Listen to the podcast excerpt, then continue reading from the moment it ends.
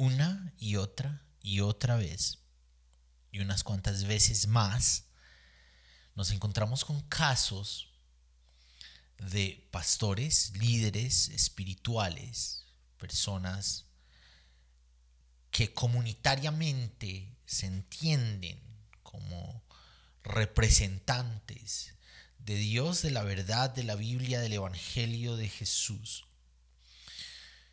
Personas que deberían representar amor y esperanza y resistencia frente a la injusticia y denuncia frente al abuso. Y se convierten en personas que abusan de diferentes maneras, pero en especial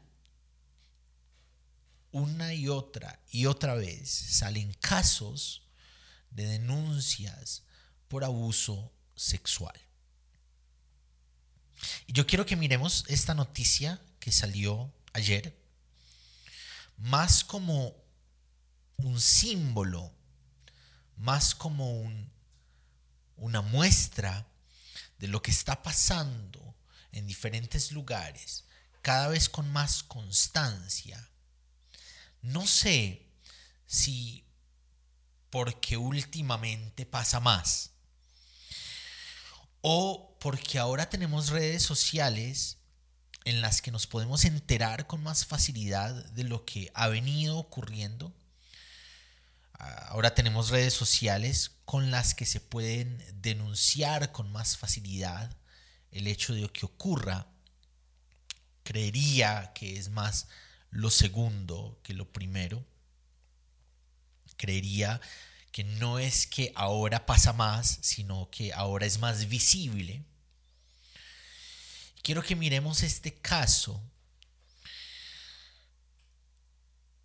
para poder seguir poniendo sobre la mesa el hecho de que necesitamos sistematizar formas de proteger a las personas que asisten a las comunidades locales de la fe. Personas que ponen su mirada, su amor, su esperanza. Personas que ponen su confianza en quienes están en el liderazgo. Personas que creen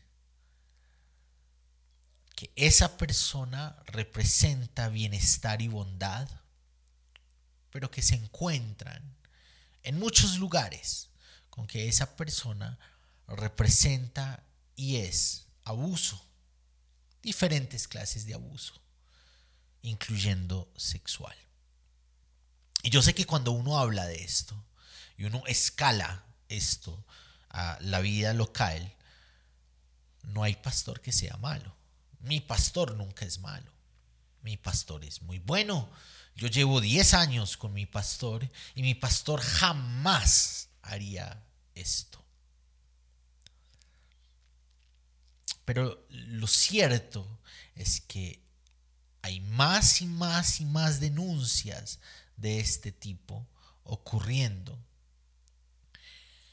Y hay pastores, pastoras que abusan sexualmente y es cada vez más notorio y más visible y necesitamos sistemas de protección, sistemas que acompañen a los pastores, acompañen a las pastoras. Psicológicamente, conocer su ser, acompañar su ser, personas que acompañen a la iglesia cuando se vuelve víctima de los deseos y de los placeres de estos pastores que abusan, psicológica, emocionalmente, jurídicamente, necesitamos ser una iglesia más consciente de que esa persona que creemos que representa a Dios a veces podría actuar como el diablo. Y quiero que miremos la noticia, pero primero vamos con la intro. Existimos en un mundo caótico, lleno de odios, miedos y angustias. Se hace urgente volver a Jesús, volver al Evangelio, volver al mensaje de bienestar y de esperanza, volver al amor a Dios, al amor propio, al amor por el otro. Teo cotidiana.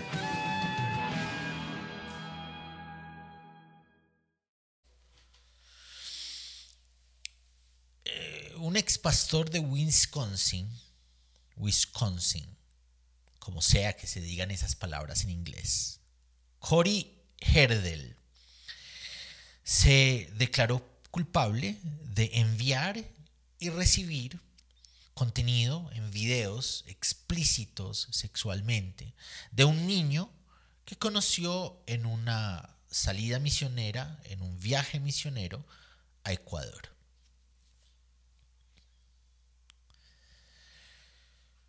Corey J. Herdel, de 40 años, me imagino, ahora es ex pastor de una iglesia adventista del séptimo día. Saludo a las personas de esta denominación que siguen el proyecto de Teo Cotidiana. No soy parte de su denominación, pero sé que hay muchos, muchas siguen este contenido esta noticia no es en contra de la denominación, es en contra de esta persona que valiéndose de su lugar dentro de la denominación, decidió abusar a un niño en un viaje misionero. Es abuso. Un niño que conoció en un viaje misionero. Intercambiaron contenido, videos explícitos, pornografía infantil. es abuso. Y esta noticia no es en contra de la denominación, es en contra de esta persona mostrando que en todas las denominaciones hay este tipo de casos y en todas las denominaciones necesitamos pensamientos y sistemas que protejan a los niños, niñas y adolescentes. Se declaró culpable de intento de explotación sexual a un menor. Va a recibir cárcel federal, eh, la sentencia de cárcel federal de por lo menos 15 años eh, cuando reciba la sentencia en diciembre 4 les decía al comienzo, esto es una muestra, un símbolo. A él lo pillaron y ya escuché el pensamiento de algunos, pero es que esa no es mi denominación. Y si no es mi denominación, entonces es una denominación falsa, extraña, diferente. Y pues ese tipo de casos ocurren en esas denominaciones diferentes. Y la verdad es que no. En todas las denominaciones cristianas hay escándalos sexuales. Así relativamente poco en Canadá, en la iglesia menonita, en una iglesia que su pastor, quien está involucrado en los casos, es un autor que yo he leído y seguido desde hace algunos años, con el que tengo pensamientos afines. Y alguien lo acusó de usar su autoridad espiritual para acercarse sexualmente. Y un, un abuso por sesgo de autoridad. Y luego de que esa denuncia salió a la luz, empezó a salir una y otra y otra denuncia y otra y fueron varias, incluyendo una menor de edad. ¿Quiénes sufrieron el abuso de este pastor en una iglesia menonita en Canadá. Y hubo un escándalo en las iglesias bautistas del sur, porque de 700 casos que tenían registrados de abuso sexual, casos que nunca manifestaron ni públicamente ni a las autoridades, porque tuvieron miedo de que quienes donaban dejaran de donar para el ministerio. 350 de esos casos venían por parte de líderes y pastores de su denominación, las iglesias bautistas del sur. Abusos que incluían niños, niñas y adolescentes. Hace unas semanas atrás, un caso que quería traer a colación, pero que no lo hice porque en ese momento no tenía tiempo, apenas estoy retomando los episodios del podcast. Se reportó que un señor, que ya está retirado, que fue pastor durante más de 50 años en diferentes iglesias en Estados Unidos, descubrieron y ah, se, se declaró culpable de haber secuestrado unos 40 años atrás, violado, asesinado y ocultado el cuerpo de una niña de 6 años, si no estoy mal, y cuando me fui, ningún medio de comunicación te dice de qué iglesia eh, hace parte ese pastor, pero me fui a buscar con el nombre, porque eso sí lo dan, y me di cuenta que era un pastor reformado, una iglesia, una línea de iglesias bien conservadora. Y no se trata de que sean bautistas del sur o reformados. Un referente muy importante en los ochentas de la iglesia pentecostal, asambleas de Dios. Yo soy pentecostal. Fue culpable de violar a niños y lo hacía en los lugares donde le invitaban a predicar en Nueva Zelanda. Fue, si no estoy mal, presidente de Asambleas de Dios allá en Nueva Zelanda. Puedo estar equivocado en eso, pero es el papá de un pastor gigantemente famoso, el pastor de Hilson, ex pastor de Hilson. No sé si va a retomar el cargo, no sé si ha retomado el cargo, porque hace poquito las autoridades declararon que él no era culpable de saber lo que hacía su papá.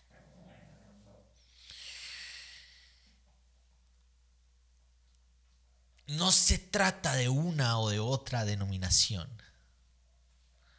Se trata de que es una realidad humana. Hay abusadores. Y hay abusadores que han escalado tanto dentro del mundo evangélico, dentro del mundo cristiano,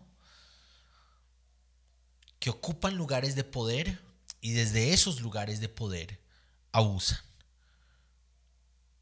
antes de seguir, se me olvidó decir al principio que hola cancionero, un abrazo gigante.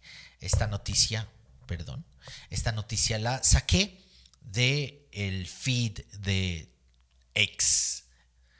Yo le sigo llamando Twitter y creo que le seguiré llamando Twitter hasta el final de los tiempos, o no sé, por lo menos un buen rato. Aquí todavía está el simbolito de Twitter y no de X.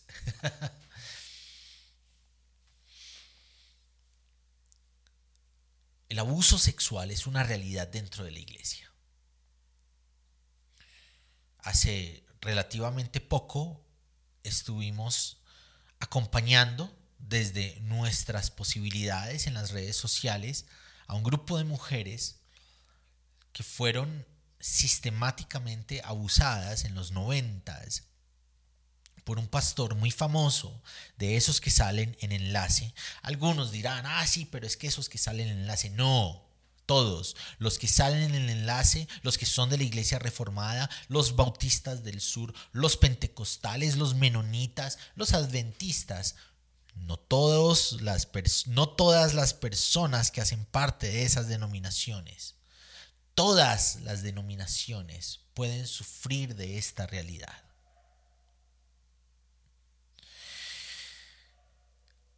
Y este pastor, muy famoso, que tiene mil libros, que predica de la prosperidad y de la santidad, porque eso sí son sermones bien conservadores y ay de aquel que tenga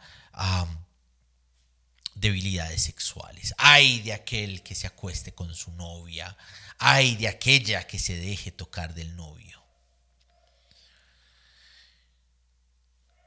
Nueve mujeres, entre ellas una que era menor de edad cuando comenzaron los abusos. Lo denunciaron. En este momento no ha recibido sentencia, pero está preso porque la fiscalía considera que es un peligro para la sociedad, el pastor Francisco Jamocó. Por asuntos legales, debo decir, presuntamente las abusó presuntamente las acosó, presuntamente ah, se aprovechó de su lugar de poder para accederlas sexualmente. Y hace, por esa misma época en que estábamos acompañando, condenaron en Cali, otra ciudad de mi país, a un señor, autoridad, em, apóstol, por abuso, por acoso, por violación a niños, niñas y adolescentes. Y luego hemos acompañado a Brisa de Angulo, que fue ah, violada, presuntamente el eh, primo está buscado por la Interpol en este momento. Eh, por el caso, por la denuncia de violación, la Corte Interamericana de Derechos Humanos decretó, declaró que el caso se debe volver a abrir en Ecuador, por lo tanto, en los diferentes países que hacen parte del acuerdo de la Corte Interamericana. Y como es una persona de un cierto rango en una iglesia muy grande aquí en Colombia. Entonces comenzaron los sermones para defenderlo y lo compararon con hombres que habían sido falsamente acusados. Usaron el púlpito para defender a esta persona. En vez de buscar acompañar legalmente, emocionalmente, psicológicamente, a las víctimas, hacen de los victimarios unos héroes. Mi pastor nunca haría eso. El esposo de esta pastora que ocupa un lugar importante en nuestra iglesia nunca haría eso. el pastor de esta denominación que viaja de lugar en lugar y que predica de lugar en lugar y que habla de la santidad de lugar en lugar, jamás haría esto. Y la verdad es que lo están haciendo. La verdad es que pastores que nunca pensaríamos están siendo acusados de abuso sexual. Y necesitamos despertar necesitamos denunciar, necesitamos resistirnos frente a esa realidad de injusticia. Necesitamos dejar de creer que los líderes y los pastores son ah, representantes de Dios, la encarnación de Dios para nuestras comunidades de fe, el ejemplo encarnado de la moral y de la santidad divina. Necesitamos dejar de creer que quienes ocupan lugares de autoridad son santos, no tienen pecado, necesitamos empezar a sospechar de ellos, porque por más cercanos que sean, podrían ah, abusar de diferentes maneras, incluso sexualmente. Necesitamos sistemas de evaluación psicológica, mental, emocional, que nos lleven a conocer los perfiles de esos pastores. Necesitamos realidades de cuidado para que este tipo de casos no ocurran ni contra niños, ni contra niñas, ni contra adolescentes, ni contra adultos. Necesitamos revaluar las verticalidades que en el imaginario hemos construido de lo que es el pastorado y de lo que es el liderazgo. Necesitamos mirarnos horizontalmente. Sí, todos, todas tenemos errores. No, eso no justifica los delitos de abuso en sus diferentes presentaciones y en especial de abuso sexual. Queremos, yo quiero iglesias de bienestar de cuidado. Estas denuncias no son denuncias de odio, son denuncias de amor.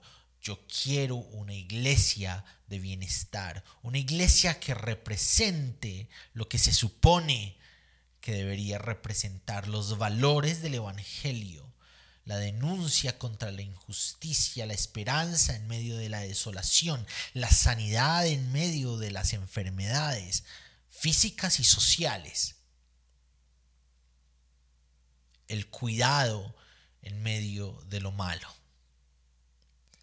Que podamos ser abrazadores, podamos acercarnos y abrazar, acompañar a las víctimas, que podamos denunciar con fuerza al victimario y que podamos transformar las estructuras que tradicionalmente han dado a luz este tipo de abusos para que poco a poco nuestras iglesias se conviertan de nuevo en lugares seguros. Un abrazo fuerte.